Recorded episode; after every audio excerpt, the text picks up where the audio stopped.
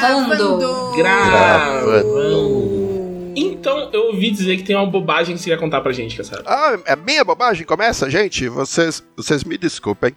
Eu estou destreinado no podcast da DBE. Eu venho muito, muito raramente, muito escassamente. Então, uh, tá, a bobagem que eu tenho é que hoje eu tuitei uma, um caso que me aconteceu quando eu viajei pro Japão, que estava em Akihabara, porque essa história de otaku fedido, tão, tão, tão difundida, tão tradicional, eu digo que as lendas têm fundamento, as lendas são baseadas em fatos, porque eu fui pro Japão, eu estava em Akihabara, é o meu lugarzinho preferido de Tóquio. Eu fico fuçando as lojinhas de anime e tem várias, muitas lojinhas por metro quadrado em Akihabara.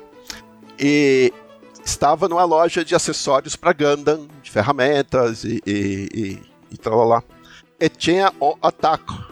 Na outra ponta do corredor, assim, num corredor razoavelmente longo, e eu podia sentir, de verdade, dava, dava ele, a, a aura. Eu, eu, gosto muito da loja de Yu-Gi-Oh! que vende Yu-Gi-Oh! e desodorante, mais nada. É, é, é, uma foto de uma vitrine de uma loja de Yu-Gi-Oh! que vende só isso. Eu escutei isso hoje, eu não sabia dessa especificidade, especificidade do Yu-Gi-Oh! Que o, jo o jogador de Yu-Gi-Oh! tem a aura da Nyaka, que é a característica daquele jogador. Eu, e se você joga outro card game, não tem.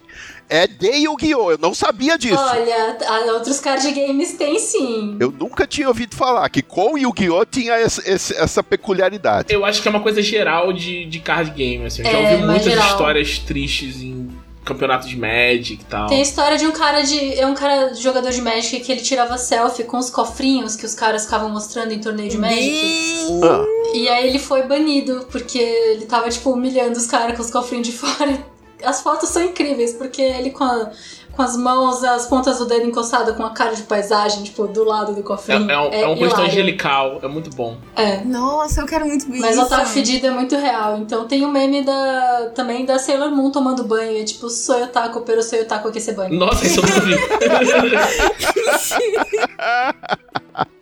Gente, e, é, e, no, e no Japão é complicado, porque o japonês mediano, normal, porque o japonês e o otaku são espécies diferentes. Assim, todo mundo acha que. O pessoal acha que o Japão tá cheio de otaku. Não é bem assim, não.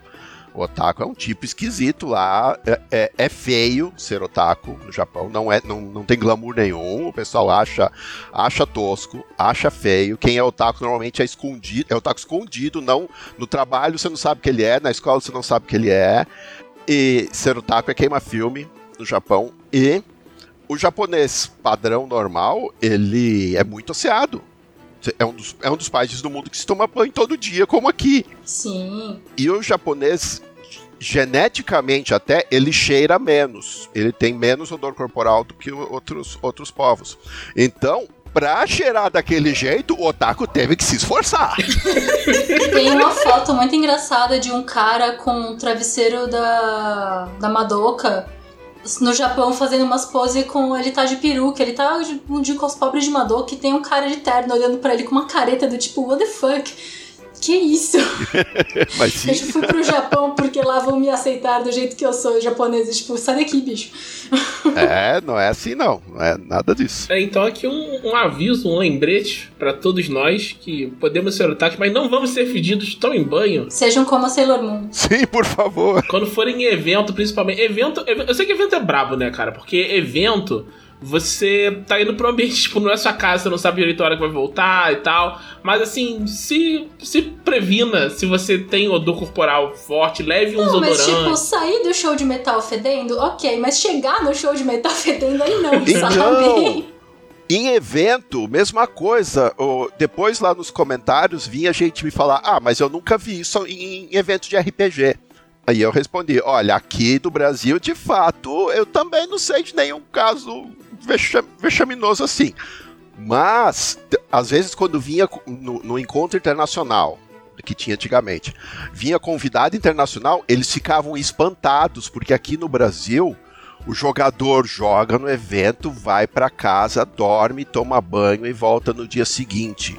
Lá fora não é assim. Como assim? Ah, vai ficar direto? Na, na Gen Con, O normal, o cara chega, joga, joga, joga, junta a galera, vai pro hotel, joga, joga, joga a noite toda, volta pro evento no dia seguinte, joga, joga, joga sem parar pra nada. Nossa. Olha, assim, eu sou, eu sou Nossa, obrigado a nossa. fazer um.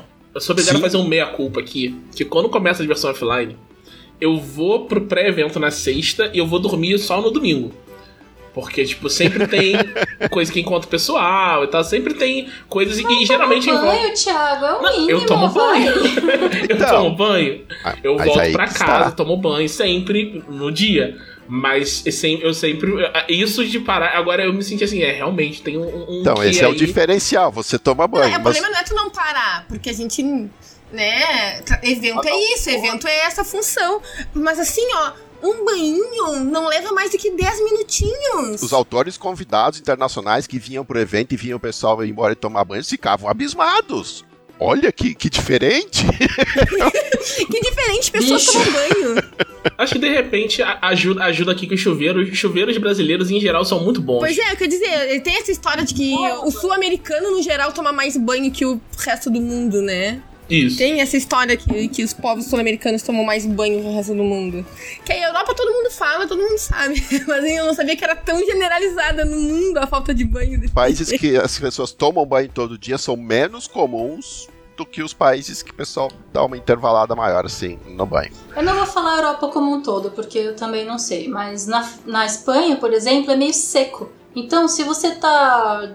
Passa o dia na rua, você não sua muito. Você tá lá e quando você volta pra casa, você deixa a roupa lá pra secar e quando você. no dia seguinte tá tudo bem. Aqui no Brasil, por conta da umidade, as bactérias proliferam mais, então as pessoas têm mais cheiro, então as pessoas se importam mais. Mas chega o espanhol aqui no Brasil e fala: vou seguir com a minha rotina normal. E aí eles fedem. A história dos. do. do qual é? O, os espanhóis sendo venerados pelos povos Mesoamérica no século XVI é porque, na verdade, eles seguiam os espanhóis com os incensos porque os caras fediam muito, sabe? As evidências arqueológicas estão apontando isso. Aliás, é é uma coisa que tem. é, tem diferença cultural até aqui dentro, né? De quantas vezes toma banho. Tipo, o, em São Paulo, acho que em geral você toma banho uma vez por dia. No Rio, cada vez que você sai de casa, você toma banho. Você voltou da rua, você toma banho. Porque você tá pingando só. Mas é também aquela coisa do Brasil, né? Como é que faz café? Tem, tem um vídeo que fez isso. Você põe o pó do café no filtro. Certo, certo. Todo mundo certo. Aí você põe o açúcar. Não. Não. Não. Mas tem gente que põe açúcar no pó, tem gente que põe açúcar depois, tem gente que não põe açúcar. Mas aí o Brasil inteiro entra em caos. Nunca vi falar que se colocava açúcar no pó. Conheço. Eu também No, não. no momento de coar, sim. No momento de coar. Nossa, nunca tinha Nossa, visto isso. mas não é meio des- desperdício? Porque tu não vai acabar não usando ele todo. Açúcar cristal dissolve. Não, tem Não, não, problema. é açúcar, ok, açúcar refinado. dissolve, mas eu não sei, eu acho tão. Me parece tão desperdício. Não, porque o café vai ficar borra de café. Não existe borra de açúcar, o açúcar dissolve. Mas qual é o sentido disso? É qual o propósito? Por que você vai fazer, querer fazer isso? Por que você tá botando açúcar no café pra comer essa conversa? Eu não sei, estou falando fatos do Brasil. Eu não faço assim. Don't shoot the messenger. Exato.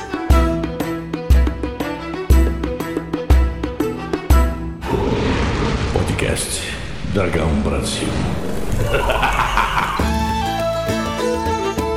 Olá! Meu nome é Thiago Rosa e esse é o podcast da Dragão Brasil, a maior revista de RPG e cultura nerd do país. E... Ei! Estamos aqui hoje com Marcelo Cassaro. Oi, gente, eu sou Marcelo Cassaro, eu sou eu, eu vou jogar com Clunk o Bárbaro ah, outro dia, hoje não.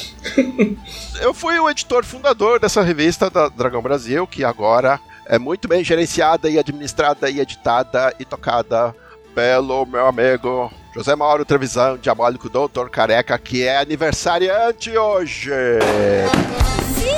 Parabéns, parabéns, Você Mauro. está ouvindo na sexta, mas hoje é terça-feira. Sim. Ah, então pra vocês o aniversário já passou. Então Já tem passou, aniversários. Mas ele ainda aceita parabéns e presentinhos de joguinhos da Steam. Isso. Ele aceita, mandem pra ele que ele curte, ele merece, ele está fazendo a Dragão e eu sei que é, que é difícil. Eu sei que a revista é, é complicado de fazer. Eu não tenho, eu não, eu não invejo, de verdade. Eu não invejo. então parabéns, parabéns, seu careca. Parabéns, parabéns, saúde, felicidade, que colha sempre todo dia, paz e dia na lavoura da amizade.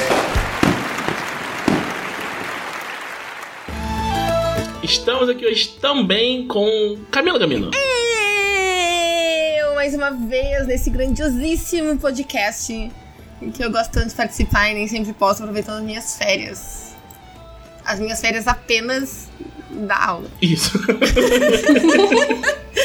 Mas aproveitando que as aulas estão de férias. Férias parciais da Camila. E, por fim, mas definitivamente não menos importante, estamos hoje também com Rita Isaka. Olá, queridos ouvintes da Dragão Brasil. Aqui é Rita Isaka e eu vim falar de mangá de novo, porque é isso que eu faço. Oi. Justíssimo. E deixando de lado, vamos hoje para as nossas notícias da semana.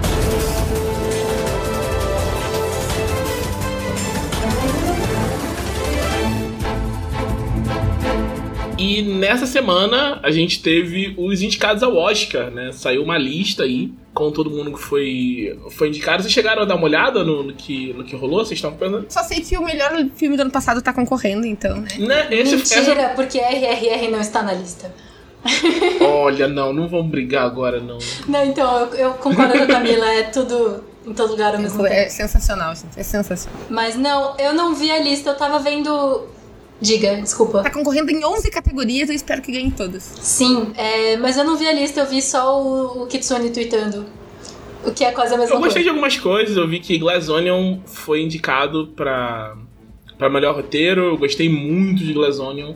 Tem o roteiro do Kazuo Ishiguro, que é um dos meus atores favoritos, eu nem sabia que ele fazia roteiro de cinema, mas eu fiquei interessado em ver o, o filme, agora que eu sei que tem o, o roteiro dele. Eu só fiquei meio chateado que não tem nada pra Nope, que foi um dos melhores filmes do, do ano passado, mas filme de terror, ainda mais filme de terror dirigido por gente preta, é muito fácil de ser ignorado pela academia. Eu tô surpresa com o Top Gun, esse melhor filme. É, isso aí foi meio louco, né? Eu não vi Top Gun, sei lá, vai que é, vai que é muito bom mesmo, não sei. Vai que é o filme do ano, eu não sei. E não vi pessoas comentando bem, não vi nada sobre isso. Assim, Ah, não. eu ouvi sim pessoas comentando muito bem. que É, eu Eu também. vi pessoas falando mal, eu não vi ninguém falando sobre isso, assim. Eu não vi ainda, mas ouvi dizer que é fantástico. Que é, que é uma como continuação e como filme original também, você sem depender muito da. Não se apegar demais à nostalgia e como, como filme Não novo. precisa ter ele- visto o outro, é, é Sim, tranquilo sim. sozinho. Ouvi falar muito bem, quero assistir, não assisti ainda. E eu tô completamente desatualizado de Oscar, porque tudo que tá aí correndo Oscar, acho que eu não vi coisa nenhuma. Eu, eu tenho visto muito pouco Tu cinema. não viu em todo filme. lugar? um- Não, vi não vi também. Nossa, você precisa Você precisa assistir, é fantástico. Eu sei que muita gente adora, muita gente curtiu, quero, pretendo assistir. Então, mas, mas ainda, ainda não vi. É, Então, os que eu vi desse ano foi Pinóquio e o primeiro Avatar, que é quase o segundo Avatar, só que com menos água. Serve? Você, você não- você viu o Gato de Botas também, não viu? Ah, eu vi o Gato de Bota, ele tá concorrendo pra melhor animação, verdade. Melhor animação. Qual, qual você prefere pra animação? Pinóquio ou Gato de Botas? Putz. Cara, o Gato de Botas é um filme bom, é um filme legal, mas é um filme meio tipo, vai ter Shrek 5. O, o Guilherme Del Toro quis fazer uma obra de arte com o Pinóquio, então o Pinóquio merece o Oscar, sabe? É muito bonito mesmo. Eu gostei de, das indicações do, do Pantera Negra. Eu espero que a, a Angela Bassett ganhe nas coisas que ela tá ganhando. Mas assim, não vou ficar nem um pouco surpreendido se ela não ganhar. Mas é isso. É, além do Oscar, a gente tem a segunda temporada de Vox Machina, que saiu. Vox Machina, o, a animação do, do Critical Role, tá na segunda temporada no, na Amazon Prime.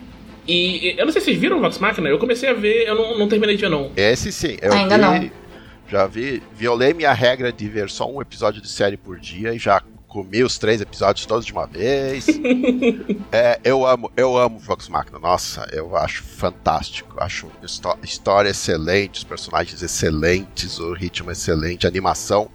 Não costumo gostar de muita animação americana, mas animação muito boa, excepcional. A abertura do Vox Machina, meu Deus, meu Deus, aquela abertura. Pena, fiquei triste só porque eles não têm uma abertura nova para essa temporada, ainda é a, a primeira. Repetiram a primeira abertura. Segundo, é, é- ainda é uma coisa de antes de começar a mesa, né?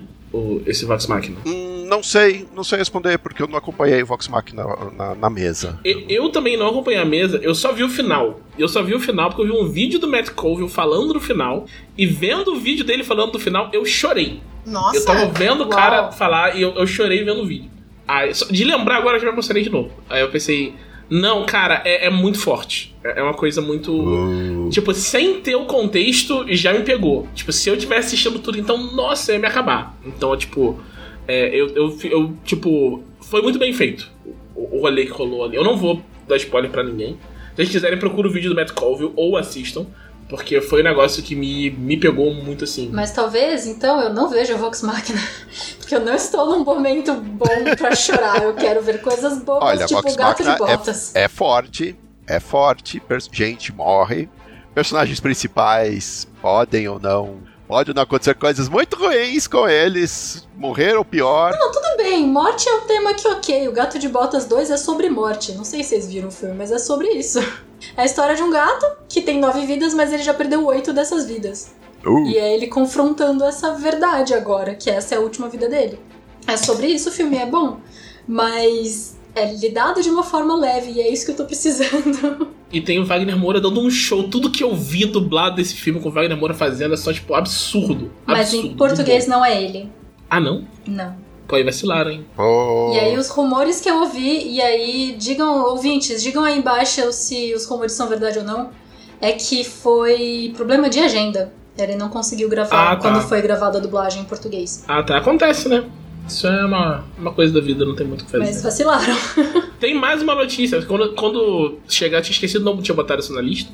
Mas vocês, quando isso acontecer, isso já vai ter acontecido. Eu vou jogar com a Camila essa semana. É verdade! Bom, dá pra oh. pessoal ver o VOD depois, né? Vocês podem ver o VOD. E a gente vai jogar Casamento Sombrio. E é isso. Vai ser, vai jogar vai ser muito eu, louco. Thiago, o dela, o Vitor Luck e o Vricolaca, que é a pessoa que mais mestrou Casamento Sombrio no mundo. E vai jogar a aventura pela primeira vez. Mestrado pela Momo. Que foi uma das pessoas que adaptou Casamento Mas Sombrio. é um casting aí de elite. Ouvintes, vejam depois. Então, quem não viu pessoalmente, que procure o vídeo pra ver depois. Vai ser bem bacana. Eu, eu não sei absolutamente nada sobre o que todo mundo vai fazer, mas eu vou fazer um bárbaro. Vocês vão vir jogando com um personagem muito diferente. Vou fazer uma Nan Clériga de Tietz. Olha só. Só fazendo o merchan, só lembrando que Casamento Sombrio está na coletânea Só Aventuras, que a, Jam, que a Jambô lançou agora no final do ano na CCXP, e tem, junto com cinco, cinco outras. Cinco outras. É. Cinco outras aventuras. Mais cinco aventuras. São seis aventuras, seis. mais duas breves jornadas. Casamento Sombrio, super clássico de Tormenta. Vocês precisam jogar, precisam jogar tudo que tem ali. Talvez a mais clássica aventura introdutória de. Não, eu acho que a mais clássica é Sob os de Victoria ainda. Mas Casamento é Sombrio acho que é uma das mais jogadas. Tá perto. Ah, tem mais uma notícia que eu tinha pulado da minha própria pauta, que é começou o financiamento coletivo lá na gringa do RPG de A Quinta Estação, que é uma série de livros da N.K. Jemisin, que são livros muito bacanas. Ele usa o sistema Age, que é o mesmo sistema que a gente usa no Dragon Age RPG, no The Expanse e no nosso lançamento vindouro Blue Rose. Então o jogo vai ser compatível com isso tudo. Se vocês quiserem dar uma olhada, parece que tá muito legal. Ele é o Blue, ele é Age só que sem classe. Ele tem níveis mas não tem, não tem classe. Eu tô muito interessado nele. Você tem um, um Quick Start gratuito que você pode, se entrar no financiamento, já pode dar uma olhada no, no Quick Start com as regras básicas. Tem 45 páginas e o cenário é muito legal. O cenário de estação é meio difícil de falar sem dar sem dar muito spoiler, mas é um, um mundo onde é, existem pessoas com poderes ligados à Terra. E essas pessoas, é, é, a forma como elas são tratadas é, é, muito brutal. Elas são muito temidas pelo que elas podem fazer. Então, o, o, a forma de controle que o Estado exerce sobre elas é uma coisa muito pesada. Tem vários comentários sobre é, tipo, situações reais e tal.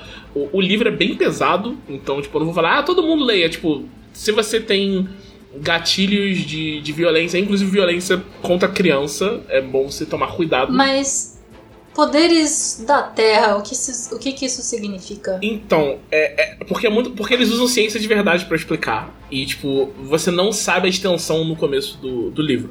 Mas hum. inicialmente essas pessoas que elas podem é, causar tremores. Tá, mas é que é poder da Terra do tipo planeta Terra. Então tem água, fogo, terra, coração. É, Ou, tipo, então, no começo, o que elas fazem. E alumínio e Bosch, sabe? Ó, o que elas fazem no começo? Causar tremores.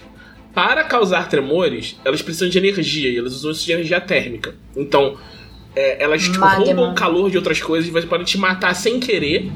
Tipo, te usando de combustível, usando seu calor como combustível por causa disso. Entendi. Mas o que elas fazem basicamente é causar tremores. Nice. Então, é um jogaço. Eu, eu já, já cravo aqui só de ler o Quickstart, nem joguei ainda. Já digo que é um jogaço. E o livro é muito bom, então quem quiser dar uma olhada, dá uma olhada lá no financiamento coletivo da quinta estação. E de notícia é isso. Vamos para nossa parte principal do podcast, que é o que vocês fizeram na, na semana passada. No caso, não vai ser semana passada, né? Vai ser ao longo de algum, algum tempo aí.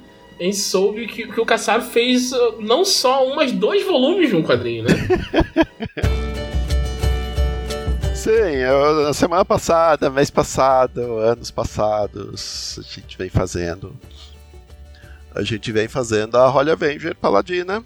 Pra quem não sabe, pra quem esteja debaixo da pedra, pra quem esteja, esteve na caverna, teve o quadrinho da Holy Avenger muito antes de Tormenta, muito lá na época da Dragão Brasil. Antes, muito antes de Tormenta, não. Apareceu mais ou menos junto com Tormenta. Holy Avenger foi o mangá que eu fiz com a Erika Wano, porque eu adorava mangá e tinha vontade de fazer um mangá. Então, o, o mangá que, que durou três ou quatro anos, ele, ele aconteceu no início de Tormenta. Então, enquanto Tormenta estava sendo construído, o mangá ia rolando. E no começo de Tormenta não tinha, não tinha os, os reinos, o reinado de Arthur ainda não tinha sido mapeado não tinha. O, os deuses apareceram um pouco depois do início da, da Holy Avenger, não tinha os próprios deuses. E, e você vê no, no, quadrinho que você só tinha aquelas cidades principais, que é Val, Valkyria, Vectora, Malpetrim e Triunfos. Basicamente são os lugares que aparecem em Holy Avenger, porque é o que aparecia na primeira versão do livro básico de Tormenta. Então, esse mangá foi deu muito certo, deu foi um, um, quadrinho mais longo da época. Não sei se hoje tem quadrinhos nacionais mais longos. E ficou hoje, hoje ele tem na Jambô encadernado em quatro volumes, a role definitiva, porque no original ele foi vendido em bancas, era mensal. E vende até hoje, todo mundo quer ler, todo mundo acompanha. E agora, eu, depois de um tempo, eu e a Erika, vamos fazer outra Rolha Veja, vamos fazer outra Rolha Veja. Mas aí com outra personagem, com a Paladina, que é a Paladina, é a versão mais ou menos séria da Paladina dos, do, da sessão de cartas da Dragão Brasil. Ela, ela é diferente, é uma, ela é uma pivetinha de 15 anos que, se, que fugiu, meio que saiu escondida do templo de Calmir, onde ela vinha sendo treinada para ser Paladina. Se safou de lá com coisas que ela não podia ter pegado. Ela se safou com razão, porque aí senão o nome dela ia ser Paladina a Paladina. Tá certo ela ter fugido. Pois é, é verdade. e ela se juntou, começou a se juntar com uma galera, com os amigos, com, com amigos novos. E ela está. Teve o primeiro volume, já, já uns 3 ou 4 anos, porque o segundo volume é porque a, a periodicidade da, da Holy Avenger é CCXP. Se tem CCXP, sai um volume de Holy Avenger. Não tivemos CCXP por três anos por causa da pandemia, então não tem Holy Avenger. Aí ano passado tivemos o volume 2. Finalmente as coisas começaram a andar. Agora estou atualmente escrevendo o volume 3. Já mandei um capítulo para pra Erika Wano, para ela, pra ela me xingar de volta, para depois de ela ver as coisas que ela vai ter que desenhar. E esperamos ter Olha Veja Paladina 3 nesta CCXP. Nice, muito bom. Expectativas? Ah! e de onde é que veio essa a, a, a ideia para a história do, do Holly Paladina? Era uma história que tu já tinha em mente há mais tempo? Ou foi algo que tu pensou, tipo, não, quero fazer uma HQ nova de Holly Avenger, vou pensar numa história agora? Não, foi mais assim mesmo. Eu quero, eu quero fazer uma HQ nova e vai ser sobre essa paladina aqui, e vai ter Calmer, porque eu queria colocar. Eu queria quis ter uma versão de Calmer que as pessoas não achassem um babaca sem graça. Porque o consenso geral é que Calmir era muito chato, era chato demais. Ninguém, ninguém gostava de Calmir. Vou fazer, agora eu vou fazer um Calmir de boas, sussa. Ele não é mais chefe, ele não é mais líder do panteão. Agora ele tá. É, é, é o Calmir de sandália havaiana, é o Calmir. Dizer, quero, é quero uma imagem de Calmir de, de, de, de calção de praia. Bebendo cerveja. Não, então, os meus amigos, os meus amigos na guilda fiz, mandaram fazer arte é. de Calmir com uma latinha de escola na mão e a camiseta do Fluminense. É isso. Eu quero ver isso. Oh, escolheram a escola porque a escola é redondo e o círculo é um círculo perfeito e ele é simétrico em qualquer posição. Muito bom. quero muito ver. Não precisa explicar porque é o Fluminense, não, tá? Eu, eu, eu, eu, não tenho cultura futebolística para saber. Não, o Fluminense, o Fluminense escapou de ir pra Série B por causa dos advogados. Ele entrou na justiça para não ser rebaixado. Entrou na justiça, então foi por conta da justiça, certo? Entendi agora a piada. Entendi a referência, Capitão América. Em defesa do meu time, quem entrou na justiça foi o Flamengo. Quem entrou na justiça foi o Flamengo. A gente foi beneficiado, sim, mas quem entrou na justiça foi o advogados Fluminense. Ah, sim. certo. mas é isso, tem. Botei Calmir na história, um Calmir mais, mais de boas. Um Calmir que, que, faz, que faz zoeira com a, com a Paladina. Ele gosta de cerveja, porque afinal ele é Deus do, criador dos anões. Como é que ele não vai gostar de cerveja? É impossível. Faz todo sentido. Uma das minhas cenas preferidas de Calmir é quando o pai da Paladina aparece e ele se transforma num anão. Hum, sim, sim. Eu achei aquilo tão legal, ficou tão legal. Foi tão legal. Eu, eu admito que eu gostei da menina centauro chata. Ela é muito chata, eu adorei ela. Oh. tipo, nossa, que personagem insuportável. Eu adorei essa menina. Ah, sim, sim. Vou dar um spoiler. Ela volta. Opa! No volume 3, ela volta. Ela não vai ficar pra. Ela não vai ficar para sempre lá no mosteiro, não. Ela volta, ela aparece. Yes, então ela vai estar tá ainda mais nojentinha. Incrível. Vai, vai estar tá nojenta. Tá, o que, o que Calmir não tinha de nojento, ela vai ter. Meu Nossa! Ela vai representar o Calmir, o Calmir antigo, né? Ela, é, ela é o Calmir Cara, Velho Testamento. Ela não só é o Calmir Velho Testamento, como ela também é a Regina George.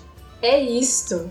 E, mas que bom, que bom que você gostou do, do Calmir Anão. Gostei muito do Calmir Anão. É Calmir, eu acho que Calmir nunca tinha aparecido ilustrado como anão. Eu não lembro de ver. Em, em e, que, e, achei que ficou bonita a ilustração. E ele, é, e ele, é, um deus de anões, ele é representado como sendo um anão. Ele tem o nome anão dele, só que ele nunca tinha aparecido como anão. Falei, ah, deixa eu botar um Calmir anão aqui. E eu amo como a Erika reformulou a, o, o traje do Calmir com design anão se você prestar atenção, a armadura de campo, ela é toda quadrada. Ela tem estética de anões, de, de, de, de roupas, de arquitetura dos anões. Ah, Achei maravilhoso. E você, Thiago, o que, você gostou do, do volume 1 da Cara, eu gostei de muita coisa. A coisa que eu mais gostei é que tem um personagem meu no volume de Paladino. Sim! É um excelente momento. Eu, eu, vocês procurem ele. Se vocês souberem adivinharem qual é o personagem, vocês mandem mensagem no Twitter. Eu digo se acertaram ou não. Quem acertar ganha XP. Ganha XP na próxima mesa. Olha. Avisa pro seu mestre que eu tô te dando XP. Mas, cara, o que eu mais gostei de verdade foi estar lendo Royal Builder de novo. Era um sentimento muito bom. A, a, hora, tipo, a hora que eu peguei esse, esse quadrinho, eu fiquei, nossa, cara, eu nem, eu nem acredito que isso tá acontecendo de novo, sabe? Porque é eu, eu não diria nem que é uma simplesmente nostalgia quando, quando acontece isso. Porque muitas coisas dessas, quando você vê uma coisa retomada, você tem uma nostalgia pelo aquilo que já foi. E no caso, eu tava só com uma empolgação muito grande para ver o, o que estava por frente sabe? Porque antes mesmo de começar já tinham já teve uns previews, né? a gente tinha visto uns previews online falando que ia ter a Paladina e tal, não sei o que, blá blá. Então quando eu tava muito empolgado para ver essa história que a gente tinha visto nos previews. Eu, sabia que ela ia pegar a armadura, eu queria saber como ela ia pegar a armadura e, enfim, como tudo aquilo ia se se traduzir ali. E eu gostei muito. Eu acho que tem tipo uma uma, uma inocência na, na história que é uma coisa que é, é muito. Faz, faz um pouco de falta em fantasia medieval hoje em dia. A gente vê as coisas sendo tratadas nessa, nesse tom mais inocente, né? A gente tá muito acostumado em ver mídias que tratam tudo com uma seriedade muito grande, tudo muito é, pesado e tal. E não é que não aconteçam coisas é, é, perigosas e graves durante Paladina, né? É só que tem uma certa leveza em tudo que me faz, me faz muito bem. Eu gosto muito de, de ler porque, tem sei muitas, lá, me faz bem. Tem muitas coisas medievais atualmente que são Isekai, né? Então tá todo mundo lendo, fazendo aquele metajogo de e se eu, com meu conhecimento aqui na Terra, chegasse no mundo fantástico medieval e inventasse a agricultura, uns negócios assim, sabe? a Paladina, não, ela é, ela é pertencente àquele cenário e ela é uma jovem aí com ambições e tá tudo certo. Eu gosto dela. eu, gosto também, eu, eu, eu, gosto muito do grupo que eles formaram. Eu, eu, eu, amei a Paladina, assim, amei a Paladina. Eu tive esse negócio, essa questão da nostalgia, porque eu cheguei em Tormenta por Holy Avenger. Né? Eu Antes de conhecer o RPG, eu cheguei em Tormenta por Holy Avenger. Então, o Holly tem um carinho, eu tenho um carinho muito grande por Holly. E, e quando eu, eu vi que ia sair o Holly Paladina, pra mim foi tipo que massa, assim. É, é um ciclo que fecha e recomeça. Foi muito, muito emocionante para mim, assim. E eu amei a personagem. Né? Ai, Porque bom, tem isso também, bom. né? Quando a gente revisita alguma coisa ou alguma coisa volta, basta aquele medinho, né? E se eu não gostar? E aí? né? Mas eu tô apaixonada pela Paladina. Ela é uma personagem muito legal. Ela passou, ela passou por. Ela tem problemas reais, sérios, tristes, mas ela não deixa de ser uma personagem divertida, engraçada, né? Como o Thiago falou, é uma, é, é uma história leve, né? conduz as coisas de forma leve. Então é muito divertido, né? Então a história é legal, a arte da Erika não tem nem o que falar. Isso tudo é verdade, não só pra Paladina. O, o Francis e a Niala, a mesma coisa. É, o Francis, ele é um, um, um, cara ligado à tormenta, ele é um alívio cômico da história. É Exato, ele é muito traumatizado, sequelado, e ele é um o, o menino cringe de 15 anos, sabe? Maravilhoso, maravilhoso. Me lembra, me lembra uma coisa, inclusive, de um dos romances. Acho que quase toda vez que eu, eu, eu tenho alguma coisa com o Caçaro, eu menciono essa história. Mas é que tem um, uma, um dos romances do, do Leonel que ele tem uma cena que é um, um pai é, contando a história de Holly Avenger pro. contando uma história pro filho. Aí o filho fala: Ah, eu queria uma história mais feliz. Essa história é muito triste conta uma história alegre, tipo a história do, do Paladino de Arton. Aí ele fala, mas essa história não é alegre. Essa é a história de um homem muito bom que sofreu coisas horríveis por causa de uma coisa que ele não tinha escolha. Aí ele fala, mas é uma história tão divertida. Ele fala, ah, então quem contou essa história contava histórias bem melhor que eu. isso, muito bom. Isso, bom, isso é o Leonel sendo modesto demais. Mas então, você estava falando sobre eu contar um contar as histórias mais leves, as histórias mais divertidas. O começo de Tormenta era assim, porque Tormenta, bem, bem lá atrás, eu, eu, escrevia muito mais Tormenta, e Tormenta tinha uma. era muito ligada à própria Holy Avenger. Tormenta era mais engraçado, Tormenta era mais da, da zoeira.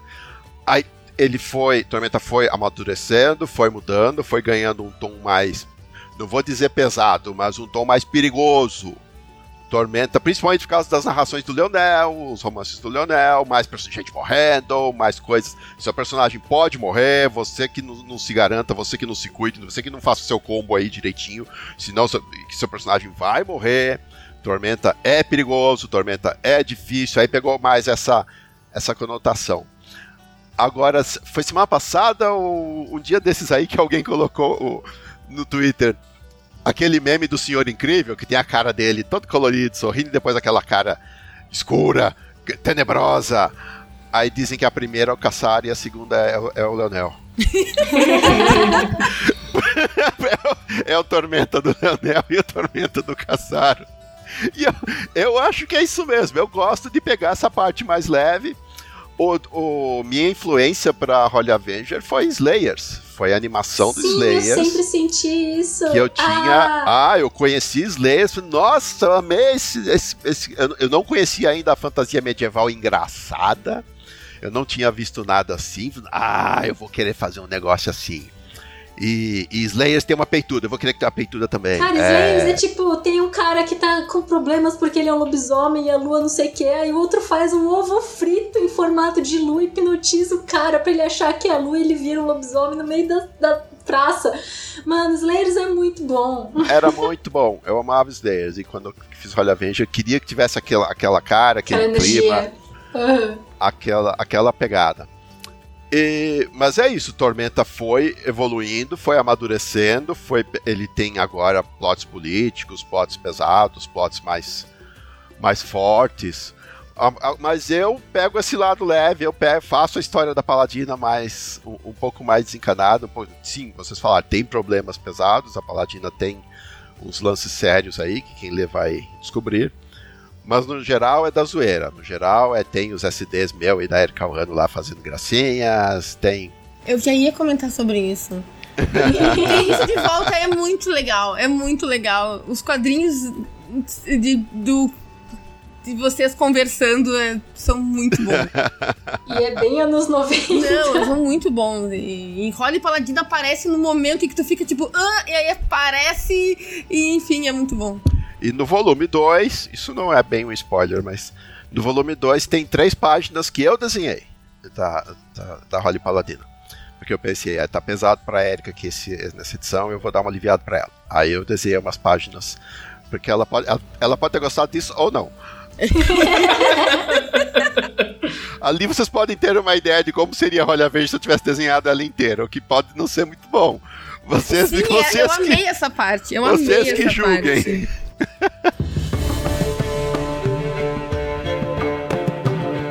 Tem uma, uma questão sobre o, a forma como esses temas mais pesados são tratados no, em Paladina que me lembrou muito um quadrinho que nem é Holy Avenger, me lembrou muito Dragon's Bride, que tem em Dragon's Bride tem uma, uma questão muito de é, é estabelecido cedo que o protagonista tem um problema sério e isso não fica é, é, de frente para a história o tempo inteiro, porque a história não é sobre o problema dele. Né? Então as coisas vão acontecendo e o problema dele, quando volta, é meio que tá. É, é muito trágico na história, não parece, porque Dragon's Bride não é uma história. É, é, é uma história com esse clima leve, então não sei o quê. Mas quando, quando isso volta, é, é uma tragédia quando, quando acontece, assim. Ah, que bom. E eu fico com medo de ser parecido em, em, em Paladina. Porque eu tô sentindo a mesma vibe, assim. Tem isso aqui, isso aqui de lá. Ah, eu fico. Eu, eu fico pouco triste que Holy Avenger ainda é super lembrada e vende muito e o pessoal curte. E Dragon Bride não, porque eu considero Dragon Bride superior à primeira Holy Avenger, tanto na arte quanto na história, eu acho. É, eu gosto muito de Dragon Bride, muito, muito bem. Ai, que bom, obrigado. Mas eu acho que as pessoas não prestam muita atenção na Dragon Bride. Talvez a gente faça uma reedição, não sei. Vou conversar com, com o Guilherme. Mas sim, eu gosto. Eu não, eu não, eu não consigo escrever histórias que não sejam da zoeira. E não, não dá. Olha, eu tive que me esforçar para escrever o Deus da Guerra, porque é com, é com o Mestre Arsenal, para fazer ele parecer sisudão, serião, da, da porrada. É o cara que você olha para ele, você sabe que ele vai te matar. E foi um desafio duplo, porque eu escrevi isso com o Lucas Borne, que também é galhofa que também é da zoeira. E às vezes ele colocava uns momentos ali eu, e eu, e eu chegava. Lucas, não, não. Mestre Arsenal. Mestre, Mestre Arsenal não é engraçado. Ele é incrível, ele é o meu personagem favorito de Arton. Mestre Arsenal não vai ficar com uma arma mágica que ele achou no lixo, Lucas. Não, não. Mas ao mesmo tempo, o Mestre Arsenal vai falar: Ah, vocês querem casar? Tá bom, estão casados. Que? Como assim? What? É, eu sou o sumo sacerdote, eu posso fazer isso. Ele e, é mano, esse final de Holy Avenger, eu, eu rachava o bico, meu Deus do céu. Mas ele super sério, não. Tá bom, vocês querem casar, eu caso vocês. Mas se vocês procurarem direitinho no Counter Sinal. No, não, perdão. No Deus da Guerra, vai ter os momentos tem ali os momentos galhofa com o Arsenal. Ele passa por uns perrengues, ele passa por umas situações. E tem os momentos vamos fazer as pessoas chorarem também, porque eu chorei. Eu não terminei ainda dessa guerra e eu já chorei oh, pra caramba. Oh.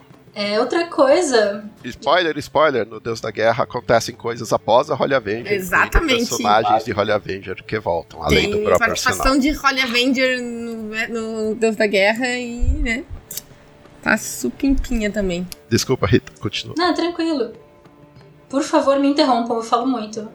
É, eu tava falando com o Thiago ontem que eu prefiro a Niele em relação a Niala. Mas de, ontem pra hoje eu refleti sobre o assunto e eu estou sendo injusta, porque Holly Avenger já acabou. E a Paladina ainda está acontecendo, então eu ainda não vi todas as facetas da Niala pra ter o quadro todo, porque até agora coisas aconteceram sem spoilers. Mas estou curiosa, então acho que é por conta dessa minha curiosidade que tem um monte de coisa em aberto que eu ainda prefiro a Niele, porque a Niele é tipo um bombonzinho de personagem, eu adoro ela. Vou me esforçar para no volume 3 a Niala ser mais Niele que a Niele. ah, eu gosto, eu gosto não, muito da Niala. pode ser diferente. Eu é gosto bom da Niala também. também. Eu gosto da Niala. Eu já pensei em fazer cosplay da Niala, inclusive. Ah, porque Niala, a Niala é diferente da Niele, a Niala é cosplayable. A Niela é cosplayable, a Niele não. Eu já vetei. Quando me pediram, eu falei. sempre que me pediram, porque elas fizeram sem pedir, mas quando me pediram, eu falei: não, não faça, não faça, por favor. Não foi para isso, não é pra isso que ela tá aí, não. Não, não, não, não. esquece. É, é, é, é feio, é complicado, é complicado. Camila, então você quer fazer cosplay da, da Niala? Tem- não, eu pensei em fazer cosplay da Niala antes de sair Holly Paladino, inclusive. Só que a, a- só, só existia uma referência colorida dela. Hum, sim. A Niala aparece antes na caixa do mundo de Arton, ainda antes Sim. do Tormenta 20. Aham. E aí agora a gente tem mais artes dela, dá pra ver mais detalhes, dá pra ver mais coisas. Quem sabe? Quem sabe? Mas ela passa metade do volume 1 pelada, e isso também não faz cosplay dessa parte. Sim, dessa Faremos parte cosplay não. certinho pra deixar. Ah, mas isso foi uma, uma rima visual para o volume 1, que acontece a mesma situação. A, a, a Holly Avenger 1, primeira aparição da Daniela, ela sai do banho ali pela dona, voando pela cidade, então tinha que ser uma situação parecida. Sim, claro. E eu quero que tu, tu pode falar pra gente um pouquinho sobre o, o teu sentimento em voltar a Holly. Assim, uh, como é que tu se sente revisitando esse lugar, esse mundo? Ah, é sempre bom, é sempre divertido. Eu me preocupo em conseguir fazer uma, uma, uma sequência, em conseguir fazer o mesmo tipo de história, porque são 20 anos, é, eu não sou mais a mesma pessoa, eu não escrevo mais da mesma maneira. Até entre o volume 1, 2 e o volume 3 eu já senti diferença, porque foi tanto tempo, foram anos de separação e eu já, já foi meio difícil. Ah, tem que sair, sai, sai. Então a minha preocupação é: será que o pessoal leu a primeira Holly Avenger e vai gostar disso? Vou contar uma coisa: eu não gosto tanto mais da, da Holly Avenger original como. Eu, eu, eu, não gosto, eu não gosto mais dela. E eu vejo, eu queria. Eu tinha um plano. Isso é complicado de explicar. Eu tinha um plano para fazer um tipo de remake da, da Holly Avenger original, que não. Não vou entrar em detalhes em como isso seria executado. Mas aí eu já eu, aí eu ouvi tanto da eu tinha esse plano, contei pra Erika, a Erika não gostou. Contei pra Karen Soarelli, a Karen Soarelli não gostou. Aí a Karen, a Karen falou: "Não, Caçar, não faça isso. O Holly Avenger é retocável". E eu fiquei embasbacado. Eu falei: "Como Caramba, eu, eu olho pra Holly Avenger, eu não gosto mais dela. Eu queria poder fazer ela melhor. E, e- e- mas as pessoas que leram gostam, as pessoas que leram têm carinho por ela até hoje. Então eu acho que não poderia não poderia mudar ela, não poderia não, não posso mexer nessa história, por mais que eu queira, por mais que eu tenha vontade. Eu queria, eu mudaria se fosse fazer aquela Holly Avenger hoje, faria muita coisa completamente diferente. Mas ao mesmo tempo, se Naruto fosse feito hoje, não ia ser Naruto, sabe? É, É, dúvida. Agora que Arton é muito mais do que Holy Avenger, né? Tormenta tá aí com trocentas mil coisas saindo. Você se sente limitado pra escrever Paladina? Hum, é diferente, porque na época, como eu falei, não, não existia muita coisa de Tormenta, então eu podia inventar o que quisesse, podia inventar alguma coisa que sem me importar se ali tinha um reino, se ali tinha acontecido algum evento importante, se ali tinha algum NPC que não era para estar ali. escrevia sem essas preocupações. Agora eu tenho que pensar num mundo gigantesco que já existe, se as coisas se, se encaixam. Por um lado, tem essa limitação, por outro, tem a facilidade de já ter elementos que eu posso me, me apropriar. O, o Francis é um Lefou, uma raça que já existe, eu, que já tem suas próprias regras. Ele é um feiticeiro que também já tem suas próprias regras. Eu já sei, eu já sei o que ele faz. Eu não preciso inventar. Mas eu ainda, ainda eu consigo adicionar coisas. O Francis ele tem uma limitação no poder dele que você, só lendo você vai sacar qual é. Isso é, isso é escancarado no volume 2, não muito claramente, mas ainda você ainda consegue sacar no volume 2. Ele tem uma condição que ele precisa para lançar uma magia. Isso não está em regras, eu que inventei, mas eu tenho a, a, a intenção de adicionar essa regra em algum acessório do Tormenta 20 no futuro. para você quiser fazer seu personagem assim também. Então, ainda mudo coisas. A, a Niala, a forma como a Niala lança magias, não existe em mecânica de jogo. Eu simplesmente inventei isso, porque ah, a deusa dela gosta dela, então ela deixou isso acontecer a Niala também tem uma, uma forma própria de lançar magia dela e uma limitação que também é explicada no volume 2. Vocês vão lá que tá. Essa tá. A dela é, bem, a dela é bem explicada. É explicada bem claramente. Sim. Então, é assim, eu tenho material no que me apoiar, mas eu também posso mudar coisas para fazer a história interessante. Quem viu o volume 2 tá, vai ter um personagem, outro personagem clássico da Holly volta no volume 2 numa versão absolutamente completamente diferente. As expectativas aumentando! Isso é mais uma coisa que não existia quando o Holly Avenger foi inventado. Eu falei, eu vou botar esse personagem aqui. Vou dar esse spoiler, vou mandar. É o Torque. o Torque volta no volume 2 ou o equivalente do Thor, que vocês já perceberam que são quatro personagens e que com ligações com os quatro originais da primeira versão: Lisandra, Niele, Sandro e Torque. O equivalente do Thor que não tinha aparecido ainda no volume 1. Ele aparece no, no volume 2. Não, tem o, o bichinho de pelúcia. Ah. ah. Eu exijo uma, uma pelúcia é, tem que ter um plush. Eu, eu super teria um plush do Torque. A pelúcia do Torque. é o Toquinho, né? Toquinho, o nome do Toquinho. bichinho que ela carrega. É, o, é... Ele é o Toquinho. Agora que todos querem uma, uma pelúcia do Toquinho. Quero Não sabe quem é o Toquinho? Vai ler Holly 2. Vai ler Holly 2 pra ver quem é o Toquinho. Pra descobrir quem é o Toquinho. Uma, uma coisa que eu tinha pensado lá quando saiu o, o, o primeiro o primeiro Paladino é se ia ter algum conteúdo de jogo no, no próximo, no, no própria revista, né? Não tem. E, tipo, quando saiu o Holly, quando começou a sair o Holly Avengers, tinha o quadrinho e tinha uma coisinhazinha de regra de RPG que aparecia no. Sim. Na história, né? Então, mas é exatamente porque naquela época essas regras não existiam. Então, o Tormenta era ainda bem menor, bem mais limitado, bem menos regras, e, e então, se eu quisesse fazer uma coisa diferente do que a regra assumia, do que a regra padrão tinha, eu tinha que colocar isso a mais. Então, usava o resto da revista. É, tinha a questão também de que a Holly Avenger original, quando ela saía em revistas em bancas, ela, a revista tinha 32 páginas, porque é um formato padrão de revistas. As revistas elas precisam ter múltiplos de 16, sempre. Se você comprar uma revista em banca, até livros também, eles. Presta atenção, todo, tudo que você lê vai ser em múltiplos de 16, é 32, 48, 64 e assim por diante. Porque é a forma como o papel é dobrado para ser impresso. É uma folha grande que depois você dobra em duas, três vezes para formar um caderno. Em termos de gráfico, isso se chama um caderno, são 16 páginas. Então, a Holly precisava ter 32 páginas. Mas ela não podia ter 32 páginas só de quadrinho, porque a Erika não aguentava desenhar 32 páginas por mês. Era, era puxado demais. Então ela tinha 20 páginas de quadrinhos e o resto a minha criatividade preenchia. A minha criatividade e improviso preenchiam. E aí era material de RPG.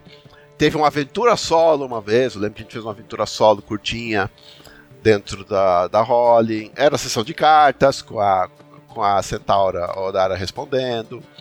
no fim, a sessão de cartas ficou mais famosa que, do, do que foi pensada para ser. Então completava, completava com materiais, com materiais extras. A, a, a, é tanto assim que a Odara, quando alguém fala tipo, personagens principais de Holly Avenger, volta e meia na lista eles põem a Odara junto. E ela aparece em tipo dois números. A Odara é o, é o quinto Beatle de Holly Avenger. A Odara sempre é citada. A Odara era uma NPC importante na primeira aventura da, da, da Holly Avenger, quando era uma aventura de RPG, para ser mestrado, para ser jogada em mesa.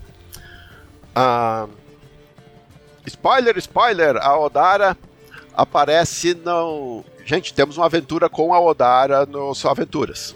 Eu ia comentar já, tem uma aventura com a Odara. Dentro de, dentro de Só Aventuras, temos a aventura Dia de Tormenta, que Odara é uma NPC importante e ela pode morrer ou não nessa aventura. Depende do seu grupo. Sim, sim, sim. É verdade, o pessoal gostava muito da Odara porque ela tinha todo o jeitinho bonzinho, fofinho, kawaii dela de responder as, as cartas dos leitores. E tem no. Eu gosto no. É, ela apresenta, né? Entrega um, um rubi pro, pro grupo quando ela, sim, quando sim. Ela aparece, né? Um dos rubis é ela que entrega.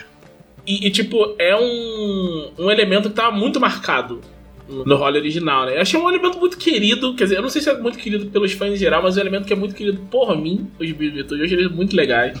achei a ideia dele ser uma coisa, tipo, difícil de rastrear com magia, uma coisa que o destino coloca na sua frente quando você começa a buscar. Eu acho muito legal, muito bacana. Tanto que Joias para Lamas, as joias do título são os rubis da virtude. e, e, tipo, é, eu fiquei pensando, será que a gente vê eles de novo no ao longo de, de Paladina? Não posso contar, não posso revelar. Mas sobre os rubis eu adorava, tipo, a Niele super ajudando o Sandrinho, tipo, ah, você quer achar esses brilhos por conta da menina que você gosta, ai que gracinha. É pro Paladino? Hum. Foi incrível, tipo, não, porque. Que, não.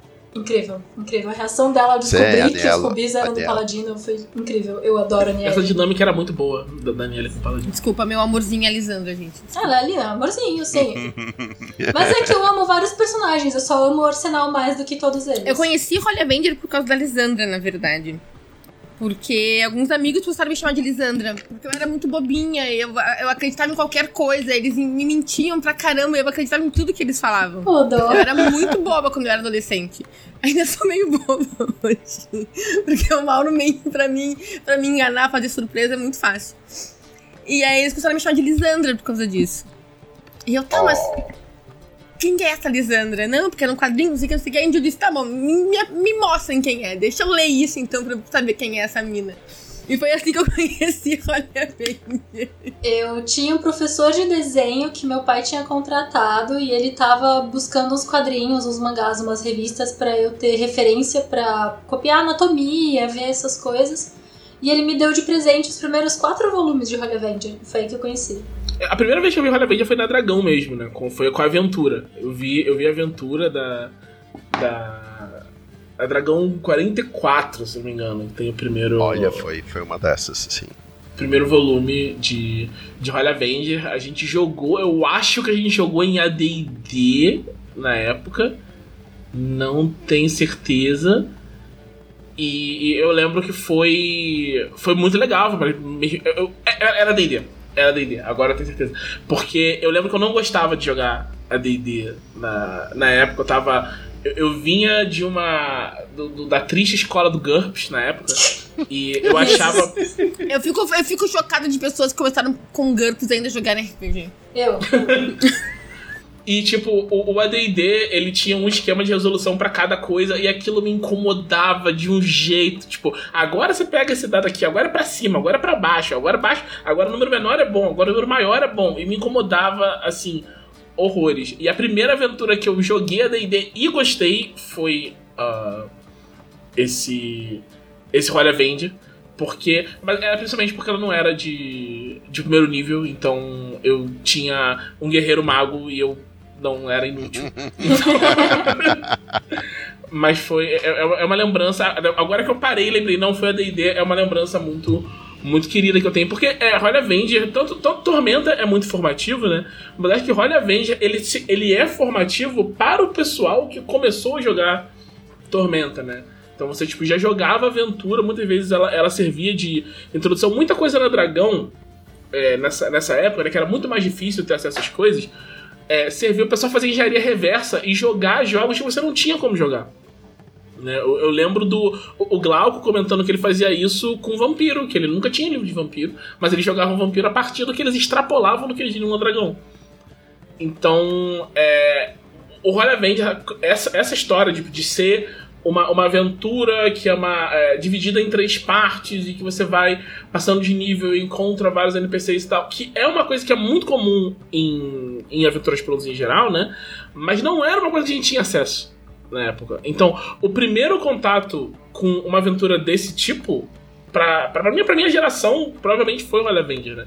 Isso para mim foi muito informativo até na forma que eu, eu escrevo aventuras. Se for olhar a Caravana Cartesiana, que é a minha aventura no Coração de Rubi, ela tem vários paralelos diretos com, com Royal Avenger. Eu estou dizendo isso hoje, vai ser um trato que eu tinha com a Nina que eu nunca ia falar, até a hora que alguém viesse e falasse: Ah, oh, isso aqui é de Royal Avenger. Desculpa, Nina. Eu estou. Porque tem muita coisa ali que é só tipo, ah, vamos fazer isso aqui como, sabe, tipo, um, um lembrete de quando isso apresentou todo esse universo pra gente. Eu sei que é muito diferente para você, Caçaro, tipo, de, de como é a relação com essas coisas todas e tal. Mas você vê isso quando, quando se produz. Quando você, porque agora você trabalhou com a geração nova, né? Você trabalhou com o Lucas, com a gente e tal. É, quando você vê a influência do que você fez no material que, tipo, tá chegando a agora. nem sabe o que é Slayers. E fala e chega. oh. Eu vejo autores, sim, ainda mais de Tormenta, escrevendo de um jeito parecido com o que eu escrevia, a forma como a, o material é apresentado, como os personagens são apresentados, as criaturas. O, o eu reconhe é, é, é, estranho, eu reconheço o meu próprio texto de antigamente no que alguns autores escrevem hoje. É, é, é, é assustador. É, é, é legal, mas é assustador também. Então, quando, quando eu descobri RPG e quando eu comecei a jogar e eu achei aquilo incrível, eu falei, nossa, tem que dar um jeito de mais, mais gente conhecer isso, de mais pessoas. Pouquíssima gente jogava, era livro importado, na época era muito difícil, era muito raro. A gente até teve um artigo na, na, Dragão uma vez ensinando a comprar livro importado, porque você não. Às vezes as livrarias não traziam exatamente o que a gente queria, o que a gente precisava. Então, como você podia acessar sites na internet que vendiam livros, você não tinha a Amazon tão conhecida, tão fácil de, de, usar como tinha como tem já. Já existia a Amazon, a Amazon estava começando, a gente até indicava a Amazon como um jeito de você comprar livros importados. E os nacionais, e para quem não lia inglês, a gente tentava. Uma coisa que eu gostava de fazer era pegar um jogo bom, pegar um jogo, vamos dizer, eu fiz isso com Five Rings, Legend of. É, Lenda dos Cinco Anéis. A Lenda dos Cinco Anéis, isso, Legend of Five Rings. História de samurai, fantasia, eu li aquilo, achei fabuloso. Aí o que eu, mas eu não, o livro não existia em português. Caramba, como eu faço para fazer as pessoas se interessarem por esse jogo? Eu fiz uma adaptação para 3DT Peguei os clãs de samurais do, do Five Rings, dos Cinco Anéis, e transformei em, em kits de 3DT. Esse samurai é assim, esse samurai é assim, esse samurai é assim, ó, você joga assim. E se você gostou e quiser jogar, tem esse, tem esse jogo aqui, que é o original importado, vai lá que é muito bom. E eu soube que pessoas descobriram o jogo dessa maneira. Descobriram. Eu fazia esses materiais de introdução, fizemos isso com Lankmar, Fizemos isso com Spelljammer, fizemos isso. As, via coisas. É, paranoia, teve coisas de paranoia introdutórias que não eram material do jogo, mas eram material introdutório ao jogo. Gente, isso aqui, ó, esse jogo é assim, funciona desse jeito, tem essas coisas aqui. Se você curtiu, vai, vai atrás do jogo oficial. Eu gostava disso, gostava de fazer isso para tentar fazer com que as pessoas se interessassem pelo, pelo hobby. Mas essas adaptações trouxeram muitas. Da, da Dragão eram muito, sempre foram muito clássicas, né? É, tem uma história que mais de uma pessoa já me contou, várias pessoas me contaram a mesma coisa: que conheceram RPG por causa da fatídica capa da Dragão Brasil com Pokémon, com a adaptação de Pokémon. Porque via, que era criança, viu a revista na banca, achou que era uma revista de Pokémon, comprou. E aí era uma adaptação de Pokémon Sim, pra jogar. E isso já era outra. Já era outra técnica, era outro truque pra trazer gente. Pô, eu vou. Gente, assim, ó, muita gente já me contou que conheceu RPG por causa dessa capa de Pokémon. A por capa do Pokémon. Pokémon foi uma febre absurda quando chegou no Brasil. Tava acabando a Sim. tinta amarela nas gráficas, porque todas as revistas tinham Pikachu na capa. Nossa, tinha tipo o álbum da Eliana com música do Pokémon. tinha uns negócios mó nada a ver. Era... Foi, foi insano. Mas sim, eu pegava coisas da cultura pop que estavam bombando, vou fazer isso aqui pra RPG, pra poder botar na capa da revista, aí o pessoal vai ver, vai saber que, que RPG existe. E era mais uma maneira de trazer público, porque uma vez muito antes, quando eu li as revistas importadas, eu li a Dragon, a, a, a Dragon Magazine, oficial do D&D, do AD&D na época. Eu lendo a revista e de repente encontro ali uma adaptação. A Dragon, ela tinha normalmente material original. Só material original, só coisas novas do, do AD&D. Aí tinha uma adaptação do Chocobo de Final Fantasy. E eu olhei aquilo, peraí, pode? Ah, é assim, né? Então tá bom, eu vou fazer isso também. Aí comecei a trazer tudo que tudo que você. O, o- jogador de RPG old school, ele ia no cinema e já voltava com todo o univer- aquele universo na cabeça, as criaturas, os personagens. Então a gente fazia isso na revista. Aliens vs Predador, teve várias vezes Aliens vs Predador. é, Street Fighter, é, Doom, o que a gente pudesse, que a gente pudesse botar a mão. E tinha outra questão que era o nosso recurso, a gente não tinha tanto ilustrador, a gente não tinha tanto orçamento para ilustrações na época, para ficar fazendo sempre coisa original. Então, aí, se eu faço uma adaptação do, do Tropas Estelares, eu tenho as fotos do filme Tropas Estelares para usar na revista. E isso não era considerado plágio, porque pela lei de imprensa, isso é resenha. Isso é, é, é o mesmo motivo que uma, que uma revista Veja pode colocar uma foto de um filme sem que isso seja plágio. Então se qualificava como resenha legalmente. Então não era. A gente não estava roubando ninguém. Se a gente fizesse uma adaptação, isso contava como. é, Era o mesmo tratamento de uma reportagem sobre aquele assunto. E depois de um tempo, a gente começou, a, a Dragão Brasil começou a ser convidada para as cabines de imprensa dos filmes, porque as distribuidoras queriam que o filme aparecesse na revista Nossa, que legal, não sabia para disso, vender, pra, ve- pra- pra melhorar a bilheteria. Então a gente as cabines de imprensa é uma exibição que eles fazem só para repórteres um dia ou dois antes da estreia real do filme. E eu fui nas cabines de imprensa do Senhor dos Anéis, do, do, do Matrix, do, de, de Aliens vs Predador, King Kong, Godzilla, o Godzilla da Sony, o Sonyzilla. É, todos esses filmes a gente. Aí a gente voltava de lá, já trazia o kit de imprensa com as fotos pra usar. Então, vamos fazer, vamos adaptar, vamos colocar na revista. Tem, eu tenho. Eu me lembro uma história que eu acho que talvez. Eu, Sarah talvez lembre, que eu acho que eu já contei essa história no evento que eu tava contigo. Mas, tipo, teve um Rock in Rio lá no Rio de Janeiro em 2001, eu acho. Eu tinha, tipo, 15 anos. E eu já tinha publicado uma, um artigo na Dragão na época. E aí eu tava lá no Rock in Rio e eu vi que tinha uma sessão de imprensa. E eu cheguei ali na frente e fui entrar. E aí o cara olhou pra mim assim, e aí, você não pode entrar aqui, de onde você é? Eu falei, "É da Dragão Brasil. Ele me olhou assim e falou, tá bom. E me virou de lá. Incrível. Poxa!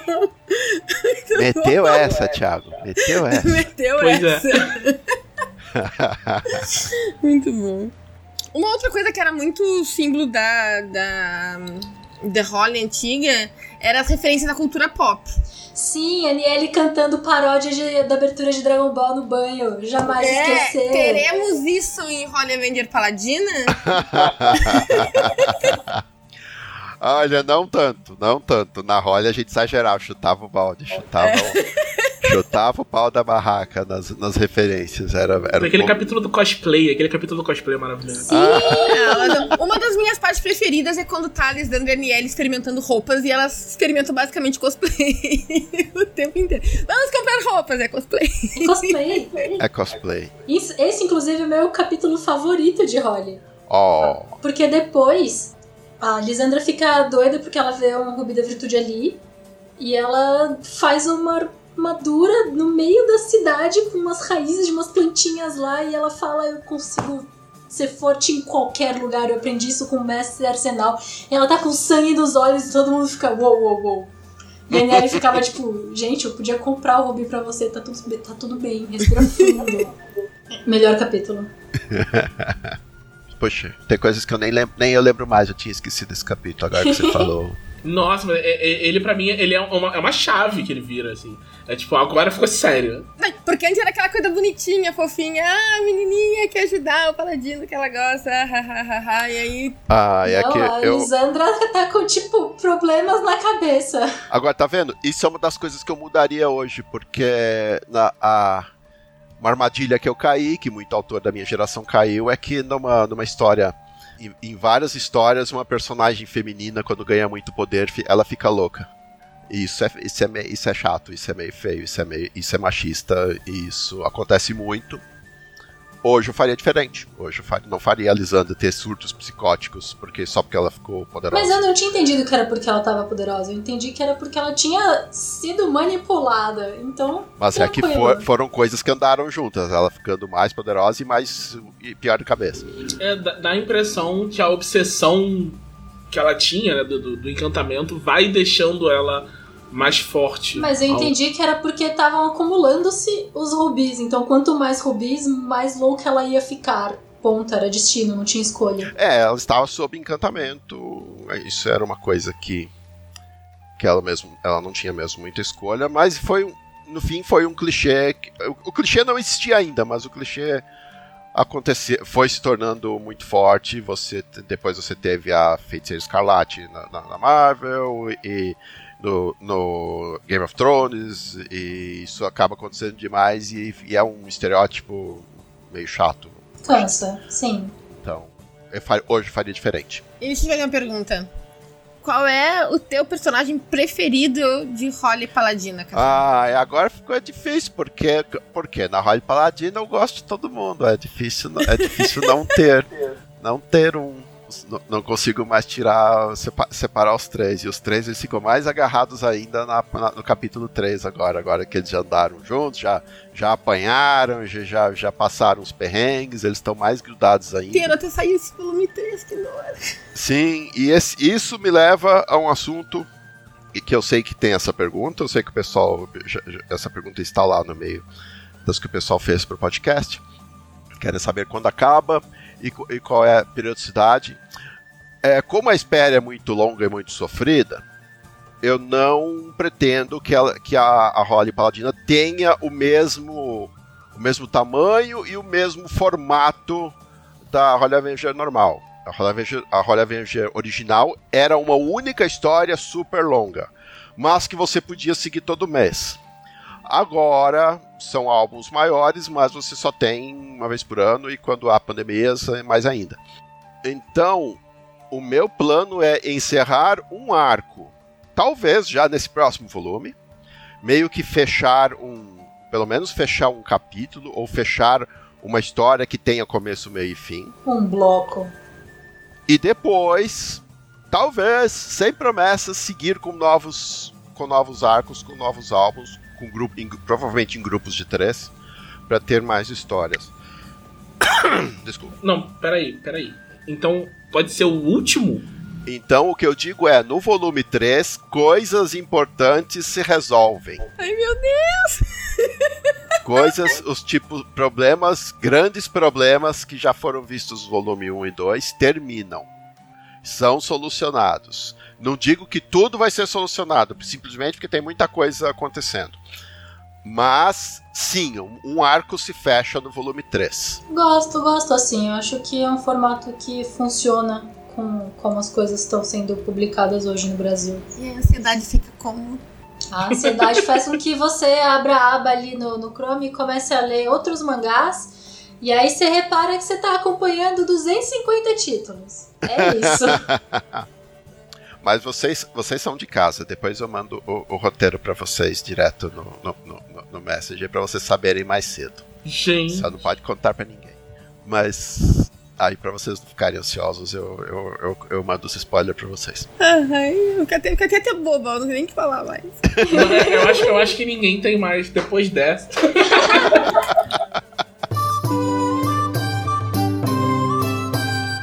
Então, beleza, vamos para as perguntas dos nossos conselheiros. E, Marcelo Cassaro, quem são os conselheiros? Os conselheiros da Dragão Brasil são os apoiadores de nível mais elevado. São os, os apoiadores mais, mais clunky.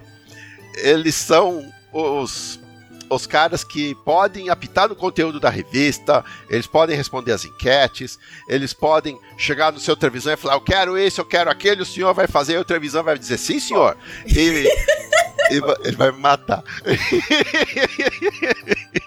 Enfim, são os melhores apoiadores da Dragão Brasil e por isso vocês vão poder perguntar coisas para mim aqui e eu vou responder, sim, senhor. Perguntas como. Essa pergunta do Anderson Rosa. Holly Avenger foi a maior HQ brasileira de todos os tempos. Qual é a marca que Holly Avenger Paladina vocês desejariam que, alcança, que, alcan que ela alcançasse? Ah, bom, muito obrigado sobre a Holly Avenger. Eu não não sei se a Holly Verde Paladina vai tão longe, porque a Holly original apareceu num cenário próprio para ela. Você não tinha tantos é, tanto quadrinho nacional. Você, mesmo os mangás, eles estavam começando. Foi a época do Dragon Ball, dos Cavaleiros, Sakura Cat Captor, dos primeiros mangás japoneses sendo publicados aqui pessoal achava, é uma modinha, vai passar, vai passar essa modinha do, do mangá. E vocês viram que não passou coisa nenhuma. Só, só aumentou, só cresceu, só explodiu. É, havia esse cenário de ter revistas em bancas, era uma coisa diferente, muito diferente de hoje. Hoje a revista, o quadrinho é um produto mais, vamos dizer, de, não digo de elite, mas menos acessível. Você não vai achar ele tão fácil numa banca de jornal, não tão barato. Então, eu não sei se Holy Avenger Paladina chega tão longe, mesmo com um desenho melhor, mesmo com um roteiro não tão melhor assim. É... Não sei até onde chega a Holy Paladino. E também porque, por causa dessa periodicidade planejada, vão ser arcos mais curtos. Eu não acho que ela vai ter o mesmo alcance, ela pode ter um papel diferente, pode ter conquistas diferentes. Hoje existe muito mangá nacional bom sendo feito aí a competição é, é mais, é mais dura e é merecida, tem mangá, tem os mangás nacionais fabulosos aí que você não podia nem sonhar na época que a Holly apareceu. Então, eu não tenho, não tenho uma meta para Holly Avenger. A Holly Avenger, Paladino, ela não existe para alcançar um objetivo. O objetivo dela é que você que lê o original se divirta, que, que, que mate a saudade, que volte para aquela época de 20 anos atrás, quando você começou a, a jogar RPG e conhecer, e conhecer os quadrinhos e conhecer Tormenta. É trazer esse quentinho no coração que a gente tinha na, naquela época. Outra pergunta do Vinícius Cipolotti. Qual personagem de Tormenta vocês escolheriam para ser aquele parceiro motivador na hora de puxar um ferro na academia? Nossa! Jesus! O Marcos. Marcos, pô, Marcos com certeza. Ó, oh, é verdade verdade, é verdade. O Marcos é um, não, é um monstrão. Mas a ia tá lá com os pompom falando vai, e um, e dois. E, e ah, nossa, ia tá é trocando verdade, de queria... roupa e cantando. E eu ia estar tá lá e ela escolhia a playlist pra mim e ia ser top. Nossa, é verdade. a Niele com, com pompons do, do lado, eu acho que eu ia puxar 120 no supino. É, eu não ia nem ter que precisar contar, ela ia estar tá contando pra mim. Nossa, incrível. É verdade. Eu vou de Senomar, porque o Senomar, além de bardo, toca punk. E aí, fechou. aí não tem nada melhor pra academia. É bom também. O Rômulo Bartalini perguntou, falou, ó.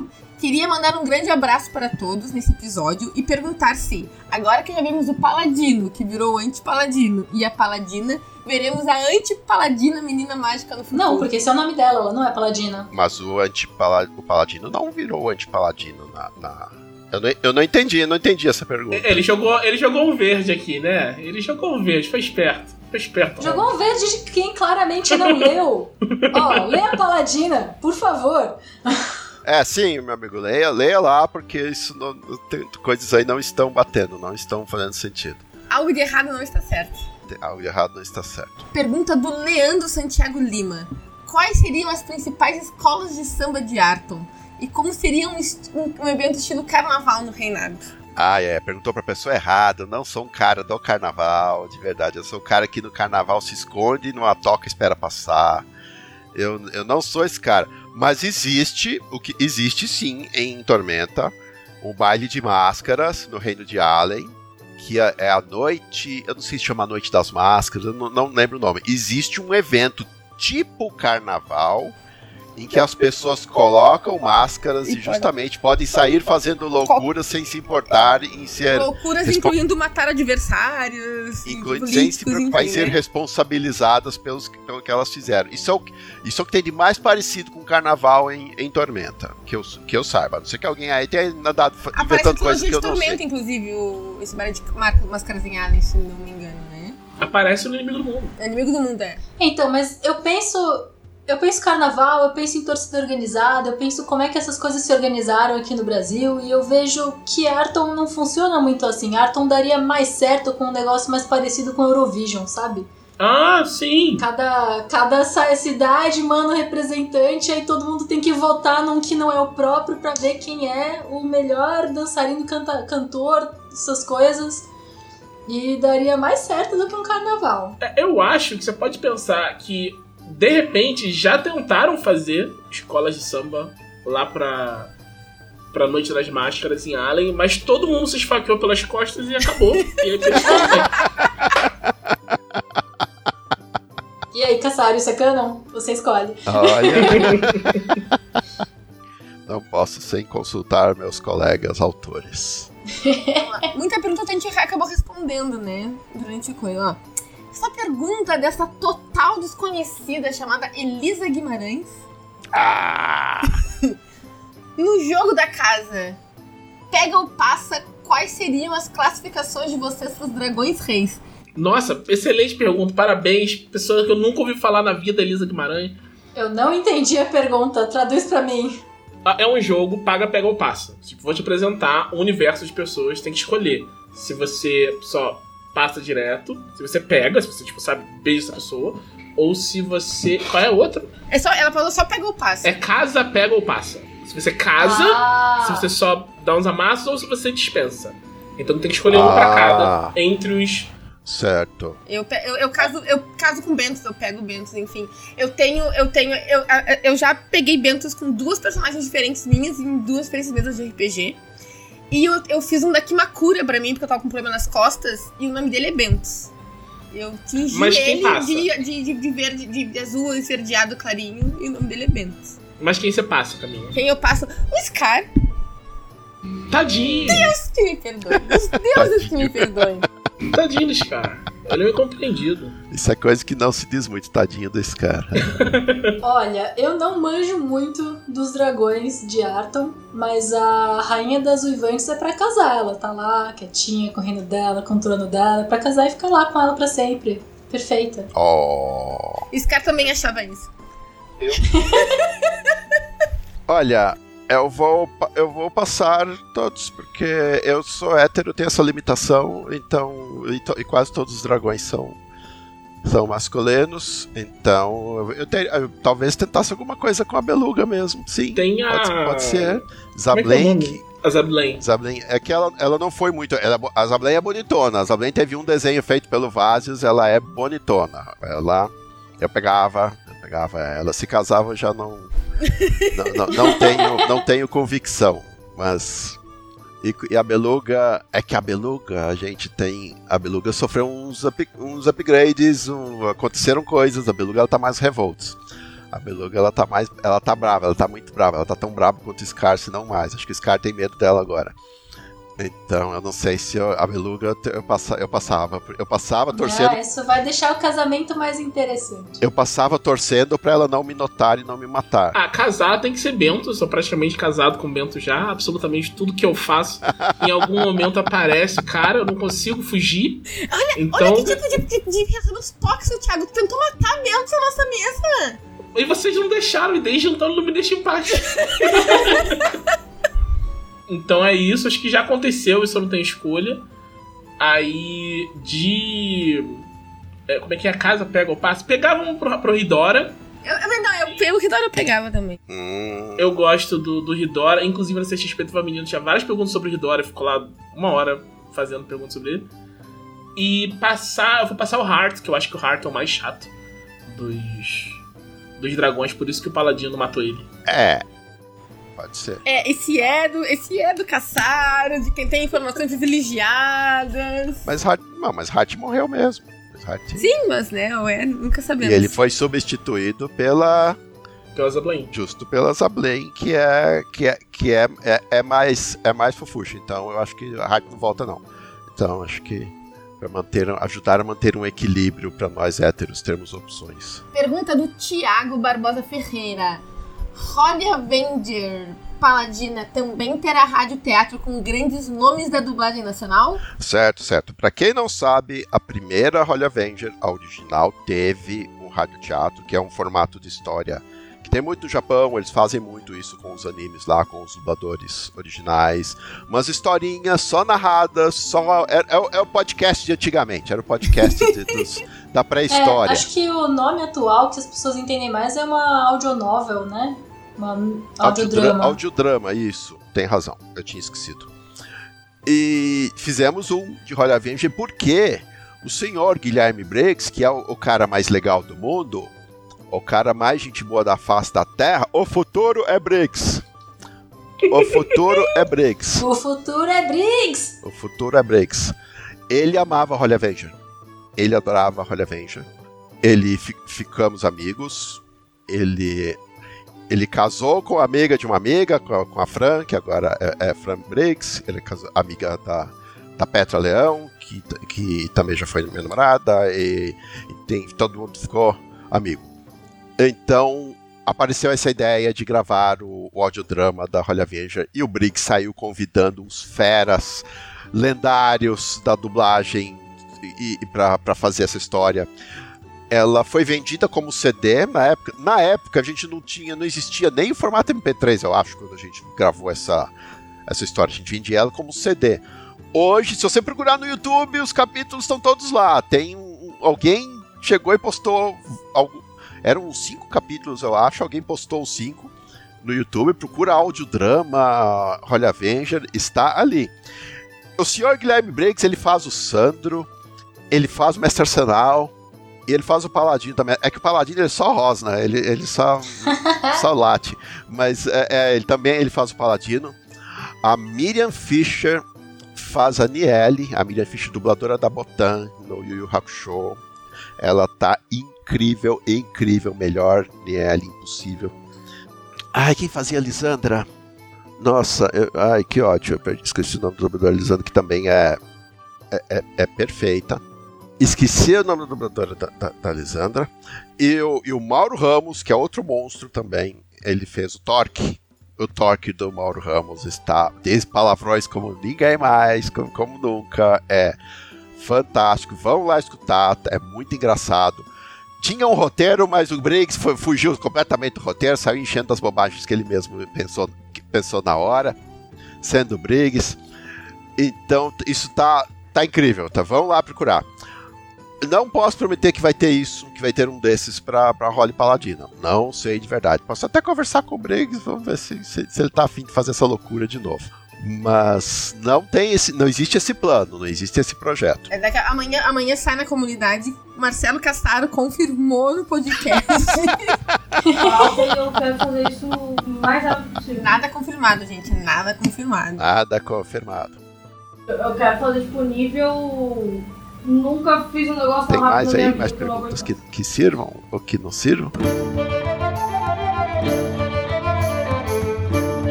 É, Rita, recado finais. Putz, me segue no Twitter, eu sou legal. Eu falo de mangás e animes, eu tenho opiniões sobre várias coisas. Eu sou formada em oceanografia, então eu falo de ciência e reclamo de, de é, proteção ambiental e processos climáticos. Então eu tenho muita coisa pra falar. Então tem que me seguir agora antes que o Twitter imploda. Então me segue em arroba Hitaisaka, H-I-T-A-I-S-A-K-A. E tô muito feliz de estar aqui, Cassara. Muito prazer. Adorei te conhecer. E Holy Avenger foi muito importante pra mim. E ainda é. É tanto que eu comprei a edição definitiva, que é muito bela. Ai, muito obrigado. Então, recados finais, Camila. Eu. Recados finais. Uh, sigam as minhas redes sociais, né? No Twitter, arroba Camila Gamino. No Instagram, arroba Camila Gamino, underline. E a minha página de cosplay, arroba eufcosplay, eu Y. Fiquem ligados, porque uh, pra quem quer me ver jogando no stream, vai ter uma novidadezinha em breve. Então, fora essa mesa que a gente vai jogar amanhã, o Thiago.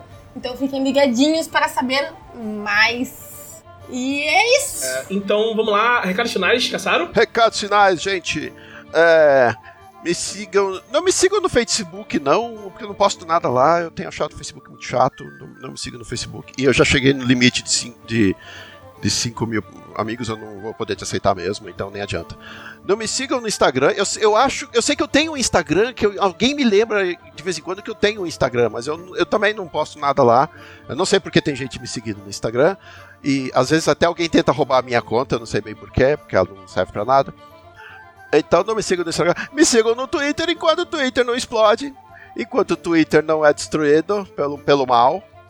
E ali sim, ali eu, eu falo bobagens todo dia. Às vezes eu, eu digo, solto spoilers de coisas que eu não deveria. Eu sou muito fofoqueiro, eu falo que. Eu falo que, coisas demais no Twitter. Marcelo Underline Caçaro. Um, e se vocês querem ver coisas recentes, é, procurem a Rolia Veja Paladina. Procurem Deus da Guerra, que é o meu livrão parrudo de, de 800 páginas. Pode matar a pessoa com ele, você pode bater na cabeça dos seus inimigos com ele. É, que eu fiz com o Lucas Borne. Foi, foi, um trabalho de três anos. Deu muito certo, ficou, ficou incrível. Se a modéstia me permite. Eu gostei bastante do final. Vamos lá e tentem jogar o Deus da Guerra. Um, e temos também as light novels de 3DT era das Arcas, eu escrevi com a Marcela Almanci. Aí sim, se vocês querem ver da zoeira, se vocês querem ver a literatura que é oposta à literatura do Leonel, aquele, o meme do Senhor, do, do senhor Incrível lá, porque a Era das Arcas é da zoeira, é galhofa, é personagem fazendo coisas de defensores de Tóquio, coisas de 3DT, coisas que você não vai ver ninguém fazer em outros RPGs. Já tem dois volumes, formam a história completa. O terceiro volume vem agora, no começo do ano. Depois a gente faz aí um outro podcast falar alguma coisa mais sobre 3DT. Mas já o próximo arco, que vai ser de ficção científica, vem esse. Começa esse ano. Vai ter Metalianos, vai ter Capitão Ninja. Olha aí, já falei demais. Já falei mais do que eu, que eu era para falar. Então, tem muita coisa acontecendo, gente. Tem muita coisa. E, e sim, 3DT é Victory primeiro semestre, agora, já logo logo. Hum, muito bom. Então, pessoal, meu nome é Thiago Rosa, me encontra no Twitter em arroba Thiago Rosa RPG. E esse foi o podcast da Dragão Brasil, a maior revista de RPG e cultura nerd do país. Até semana que vem. Eu digo até semana que vem, mas eu não vou estar aqui semana que vem, mas os outros, outras pessoas estarão. Então, até semana que vem. E... E... Tchau, tchau. Tchau. Tchau. Luke fui.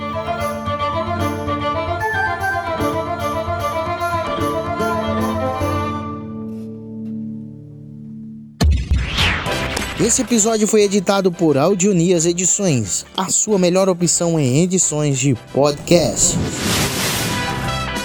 Para informações de orçamentos, o e-mail marqueseditor.gmail.com.